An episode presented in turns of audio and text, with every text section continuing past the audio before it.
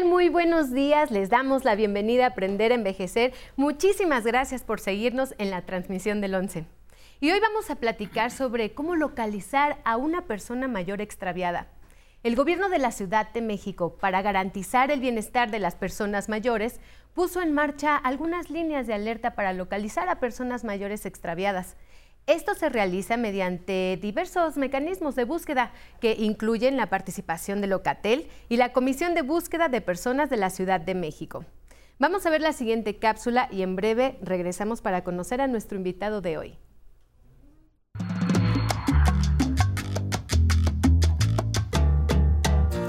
El extravío de personas adultas mayores es un problema más frecuente de lo que se piensa. Se trata de una situación muy angustiante para las familias y conocidos que pueden pasar días, incluso semanas, buscando a un ser querido.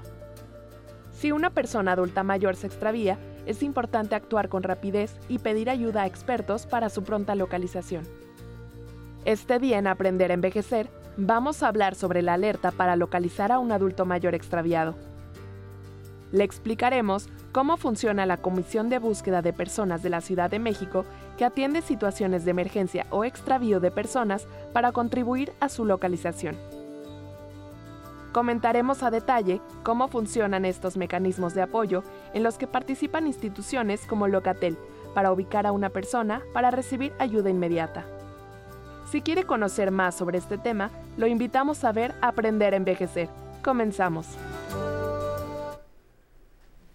Se encuentra con nosotros Ricardo Martínez Flores. Él es coordinador de cuidados y atención a la persona mayor en el Instituto para el Envejecimiento Digno, INED. ¿Qué tal, Ricardo? Bienvenido a Aprender a Envejecer. Gracias por estar con nosotros. Gracias, muy buenos días. Gracias por la invitación. Al contrario, Ricardo, a ver, cuéntanos, vamos a empezar, ¿qué es la Comisión de Búsqueda de Personas?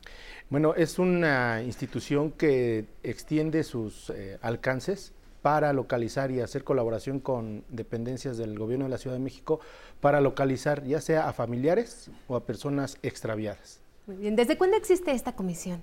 Bueno, esta comisión se acercó con el instituto hace apenas a mediados de este año para formar convenios de colaboración, pero tiene desde el 2022 ella trabajando con, en el gobierno de la ciudad. Y platícanos, a ver, Ricardo, ¿cómo funciona la Comisión de Búsqueda de Personas? Bueno, a la Comisión de Búsqueda de Personas se acercan personas que estén reportando a alguna persona extraviada o reportan que tienen a una persona que no conoce su domicilio, que se le olvidó, sobre todo en el tema de personas mayores. A ver, platícanos un poco, ¿cómo, cómo es esta función que nos comentas de que personas que se extraviaron y que no, a lo mejor están desubicadas, no saben dónde, en dónde se encuentran? Sí, eh, en el tema de personas mayores es muy común que las personas salgan a caminar, pero tienen alguna laguna, algún olvido y por su daño cognitivo no recuerdan exactamente o a dónde iban o dónde está su domicilio. Entonces se acerca con alguna persona y ella los lleva a una fiscalía o a la comisión de búsqueda para que se localice a sus familiares, porque ahora la persona está extraviada, aunque está localizada, pero no sabe a dónde vive. Entonces la comisión se encarga de buscar a sus familiares, hace contacto con nosotros y si nosotros tenemos los datos de alguno de ellos o si recuerda su nombre o trae alguna identificación, nos sirve de mucho para ver si está en nuestra base de datos. La base de datos, ¿Se tienen que registrar en esta base de datos? Sí, esta base de datos es el padrón de atención social del instituto. Está conformado por los datos que van captando las compañeras de territorio, las profesionales, para localizar a las personas que están en su vivienda normalmente que les estamos ofreciendo los servicios del instituto y del gobierno de la ciudad y además les tomamos sus datos para que en el caso de suceder estas situaciones tengamos dónde localizarlos. Claro, ¿tienen algunas modalidades de búsqueda que llevan a cabo en esta comisión? Bueno, esta comisión eh, se encarga de, sobre todo, de localizar a nivel nacional, a nivel de la Ciudad de México y también a nivel nacional. Nosotros se apoya a nosotros para las personas mayores y obviamente en las demás instituciones para localizar a niños o a jóvenes. Esas son, e, ella atiende a toda la movilidad de las personas, ¿no? A ver, ¿cómo comienzas a localizar a una persona? Se te extravió un adulto mayor eh, a lo mejor, como dices, salió de su casa, ¿no? Está desubicado, no, uno como familiar pues no sabe dónde se encuentra. ¿Cómo debemos empezar a buscar a esta persona? Ok, eh, puedes reportarlo a la comisión de búsqueda, eh, a sus teléfonos que van a aparecer ahí en pantalla, a la dirección, puedes hacerlo presencialmente o cualquier fiscalía, es decir, cualquier MP. Lo puedes dar con su filiación que le llaman, sus datos generales, si puedes llevar una fotografía, también con una fotografía, y los datos a dónde reportar.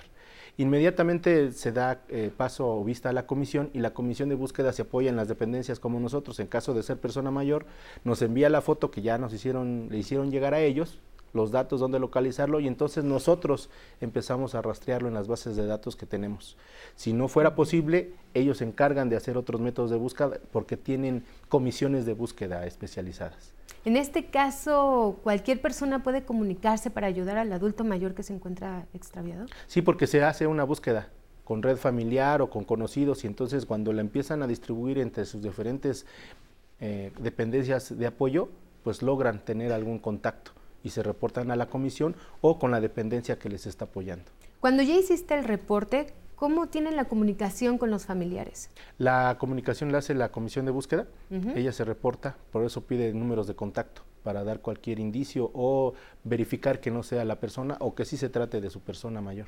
¿Qué es lo que te preguntan? Eh, digo, aparte de los datos que es de la persona que se encuentra extraviada, o en este caso el adulto mayor, eh, ¿qué datos a lo mejor tú puedes proporcionar? No sé, eh, decir, bueno, la eh, yo la dejé de ver hace ayer en la noche. ¿Qué es lo que les preguntan? ¿Cómo, nosotros podemos facilitar a la búsqueda? Claro, eh, normalmente lo que piden es dónde fue la última vez que lo vio. Estaba en su casa, salió, viene del trabajo. ¿Cuál fue su último paradero? ¿Para qué? Para que tener exactamente dónde ubicarlo. Los conocidos, por ejemplo, la comisión pues tiene eh, eh, relación con muchas dependencias, incluso con las alcaldías, para ver si en su zona territorial puede tener algún contacto con ella o lugares a donde acude normalmente la persona mayor, que es hacer trámites o pago de servicios. Normalmente el itinerario de una persona mayor está muy, muy ubicado. ¿Cuánto tiempo debe estar pues no localizada esta persona adulto mayor para poder notificar el extravío? No, de inmediato. Aquí no hay este, límite de tiempo en cuanto la persona se percate que no está su familiar o que no regresa, es inmediato, aquí no hay un tiempo, porque el tiempo aquí es vital, no hay tiempo de espera. Bueno, en ocasiones, eh, a veces, pues los adultos mayores, ya sea que, pues algunos adultos mayores no escuchan bien, ¿no? No ven bien y de repente, pues en su vida cotidiana, uno se preocupa mucho cuando no te contesta el teléfono, ¿no? Cuando a lo mejor salió a la tienda y ya se tardó y uno se empieza a preocupar. ¿Qué debemos hacer en estos casos para, pues, tal vez no reportarla como una persona extraviada y saber que, pues, el familiar va a regresar seguro a casa? Sí, es importante precisamente conocer bien a nuestra persona mayor a nuestro cargo. Como persona responsable, cuidador o nuestro red de apoyo, debemos tener conciencia de en qué proceso de envejecimiento está. ¿Por qué? Porque son los eh, males cognitivos que pueda tener, los daños cognitivos, y entonces debe uno saber que está propenso a que se le olviden las cosas, o a que tenga estas lagunas, o que su caminar sea lento. Y entonces debemos saber que no debe de salir solo, o que si es solo, nosotros debemos de, vigilar, ¿no? estar presentes en el domicilio, porque normalmente esas personas, normalmente debe haber siempre un acompañamiento con ellos. Debemos de conocer a nuestra persona mayor. Claro, bueno, también en algunos casos, eh, pues también los adultos mayores deben de estar un poco conscientes de estar comunicados con sus familiares. Exactamente, sí, siempre debe haber un medio de comunicación vital para este tipo de cosas. No solo por el extravío o por el olvido, hay emergencias. Estamos en un país que es sísmico y puede haber una emergencia de este tipo, entonces debemos saber cuál es nuestro plan de acción. A ver, platícanos un poco cuáles son los casos más comunes de extravío de las personas adultas mayores. Nosotros hemos tenido eh, normalmente dos tipos, en el que la persona mayor se le olvida el, domicilio y anda deambulando y una persona nos la acerca al instituto o a alguna fiscalía, a un centro de justicia y nos hablan para saber si tenemos algún dato de ella. Afortunadamente traen alguna identificación o se acuerdan de su nombre y sus apellidos y podemos localizarlos en la base de datos del, padrón. En otros casos hemos tenido reportes en donde está una persona que no la conoce nadie y entonces le tenemos que nosotros proporcionar a través de la Secretaría de Inclusión y Bienestar Social un albergue para que la, la persona mayor permanezca, porque no puede estar eh, deambulando por la calle mientras se acuerda y le damos el refugio en los albergues para que la podamos atender y esperemos que pueda lograr recuperar la memoria o reportarla y esperar que los familiares aparezcan. Excelente. ¿Cómo pueden registrarse en la base de datos? Pues para que ellos estén prácticamente registrados, ¿no? Pues eh, que esperen la visita de nuestras compañeras profesionales en servicios adultos mayores. Los van a visitar, les van a ofrecer los servicios del gobierno de la ciudad y el instituto y les van a platicar que estamos haciendo el levantamiento de su registro mm. para que estemos eh, atentos ¿no? a las necesidades que surjan como personas mayores. Eh, ¿A quién les van a visitar? ¿Cómo pueden solicitar? a lo mejor que vayan a su domicilio a hacer este registro. Por supuesto, nosotros tenemos un módulo de atención central, eh, los teléfonos eh, espero que nos los puedan proporcionar en pantalla, para que nos soliciten la visita. Aparte de que los visitamos para registrarlos en este padrón, les podemos hacer visitas geriátricas y gerontológicas para saber su estado de salud. Y aparte de tenerlos registrados en nuestra base de datos, que es muy importante, les acercamos los servicios, pero aparte los tenemos registrados para estos casos de emergencia. Nosotros las zonas que estamos preocupadas de inmediato para visitar son las de mayor riesgo, ¿no? las que tienen un índice de marginación mayor para atenderlos, las que no tienen una red de apoyo. Entonces, con todo gusto nosotros estamos para servirles. Bien, Ricardo, muchas gracias. Pues vamos a un corte y ahorita regresamos para que sigamos platicando sobre este tema. Gracias. Muchas gracias y gracias a todos ustedes por estar en Aprender a Envejecer. Recuerden que pueden descargar nuestra aplicación 11 más. Ahí encontrarán todas las producciones originales que el 11 ha transmitido a lo largo de su historia. Vamos a un corte y regresamos.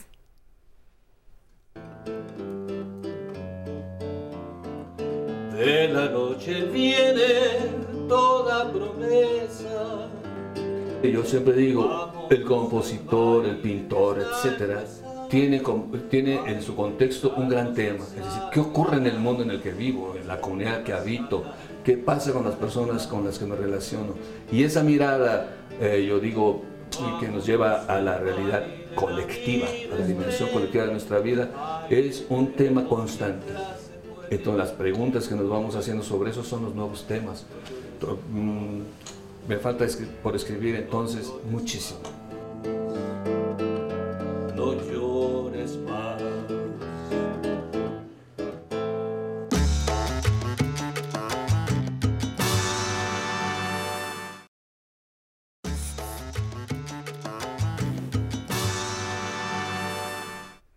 Continuamos con Ricardo Martínez Flores. Él es coordinador de cuidados y atención a la persona mayor en el Instituto para el Envejecimiento Digno, INED, y estamos platicando sobre cómo localizar a una persona mayor extraviada. Ricardo, tenemos preguntas del público que te quieren hacer. Vamos a verlas. Claro. Hola, me llamo Rodolfo Serrano Cabrera. Tengo 70 años. Si un familiar mayor se extravía, ¿a dónde me puedo comunicar? Gracias, Rodolfo, por tu participación. ¿Qué le podemos contestar? Pues principalmente están dos canales de, importantes. La comisión de búsqueda, que puede ser eh, reportarlo telefónicamente o acudir presencialmente, o a la línea mayor de Locatel. Ahí con todo gusto reciben sus datos, se comunican con nosotros y hacemos el protocolo de también reportarlo a la comisión para que nos colabore. Muy bien, vamos a ver la siguiente pregunta.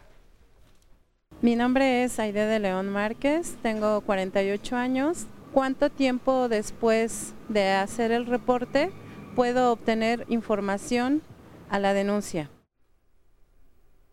Gracias, Aide, por tu pregunta. ¿Qué le podemos responder, Ricardo? Es importante saber que la Comisión de Búsqueda Locatel y nosotros trabajamos en conjunto y agotamos todas las posibilidades. Eh, un tiempo específico con nosotros le dan 48 horas para tener algún avance de su localización o no, o seguir buscando hasta que pueda ser localizado. No hay un tiempo específico, pero sí vamos a estar en comunicación con la persona que está reportando. Por eso pedimos los datos de contacto para mantenerlos al tanto.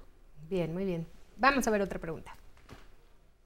Alejandra Josefina Silva Ballesteros, 43 años. ¿La búsqueda de las personas adultas es a nivel nacional?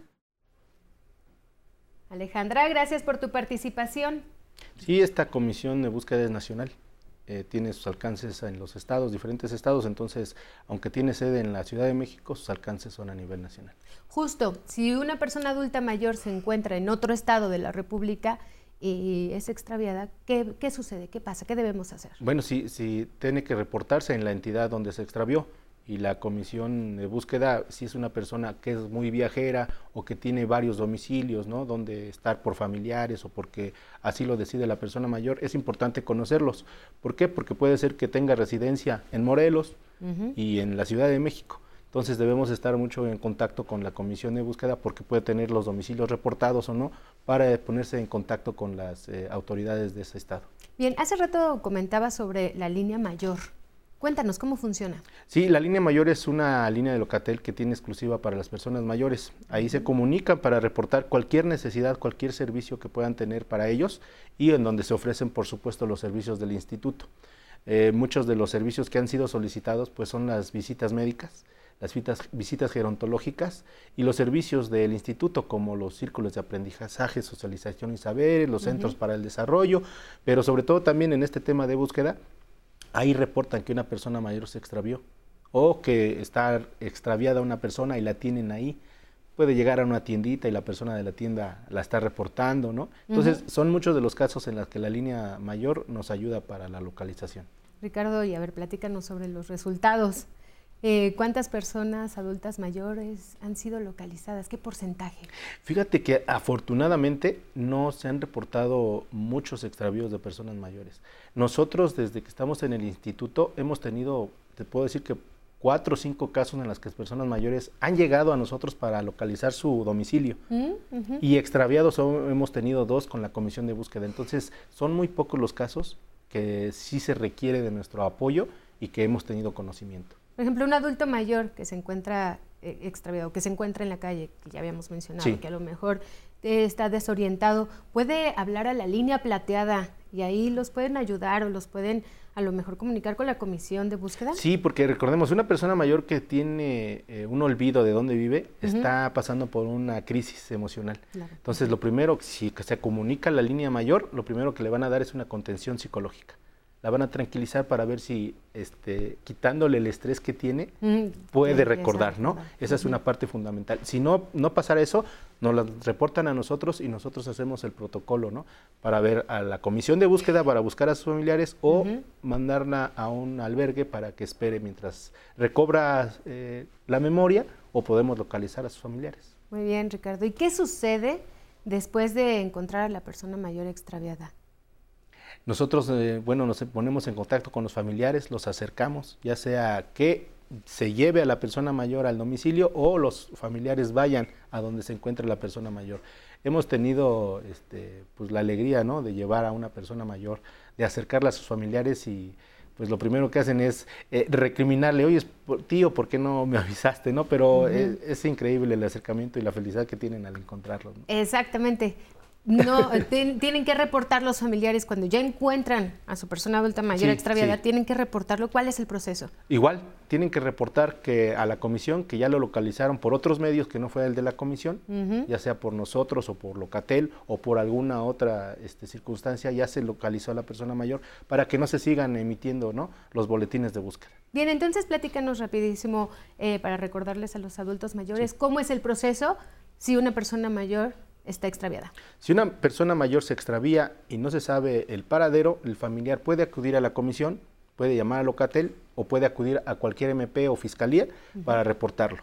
Dar, si es posible, una afiliación, una fotografía, lo más cercana posible a la fecha en la que se extravió y sus datos de contacto. ¿No? Para que la podamos localizar. Y si una persona mayor es la que está extraviada, pues llamar a la línea Locatel para encontrar a sus familiares y a la comisión de búsqueda a reportarlo también. Bien, muchísimas gracias Ricardo por estar en Aprender a Envejecer. Es bueno tenerte aquí en el programa. Muchas gracias por la invitación. Hasta luego. Al contrario, Ricardo, y muchísimas gracias a todos ustedes por seguir el programa de hoy. Recuerden, los jueves de servicios siempre estamos dispuestos para ustedes. Ahora nos vamos a, hablar, a ver un pueblo mágico de Xitla, Xilitla, perdón. Vamos a ver el pueblo mágico de Xilitla en el estado de San Luis Potosí.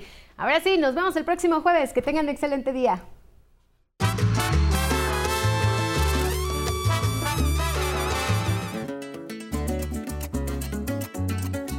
Hola, hola.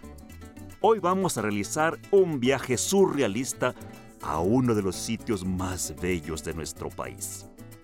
Este sitio es Gilitla o Xilitla. Su nombre proviene del náhuatl que significa lugar de caracolillos o lugar de Chile, un pueblo mágico en San Luis Potosí.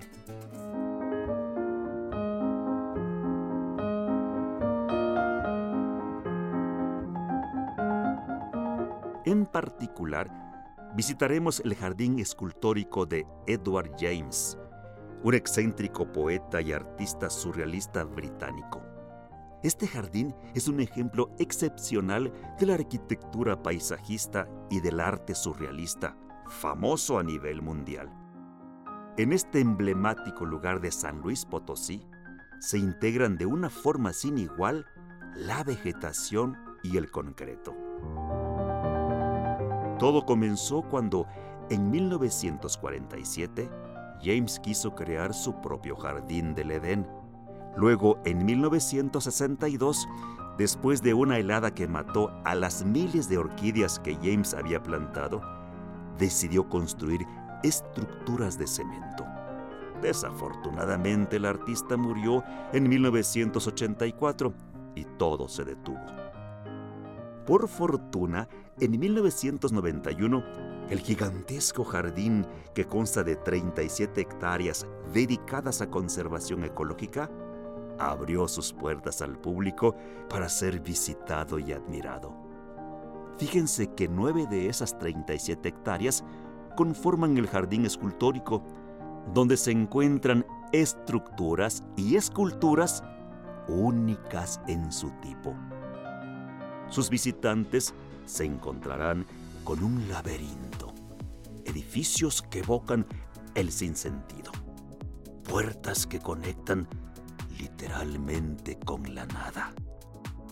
La obra más representativa del lugar son las llamadas escaleras al cielo. Sí, al cielo. Y flores de concreto cuya belleza semeja a las naturales. En 2007, una fundación adquirió el jardín para preservar las esculturas y conservar el ecosistema.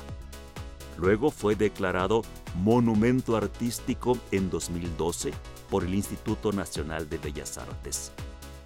El costo por acceso a este maravilloso lugar es de 135 pesos para adultos. Los adultos mayores y niños de entre 6 y 12 años pagan 80 pesos. Los menores de 6 años entran gratis. Por todas estas razones, visite el Jardín Escultórico de Edward James en Gilitla, en San Luis Potosí. Estoy seguro que se van a divertir. Muchas gracias por continuar con nosotros en Aprender a Envejecer.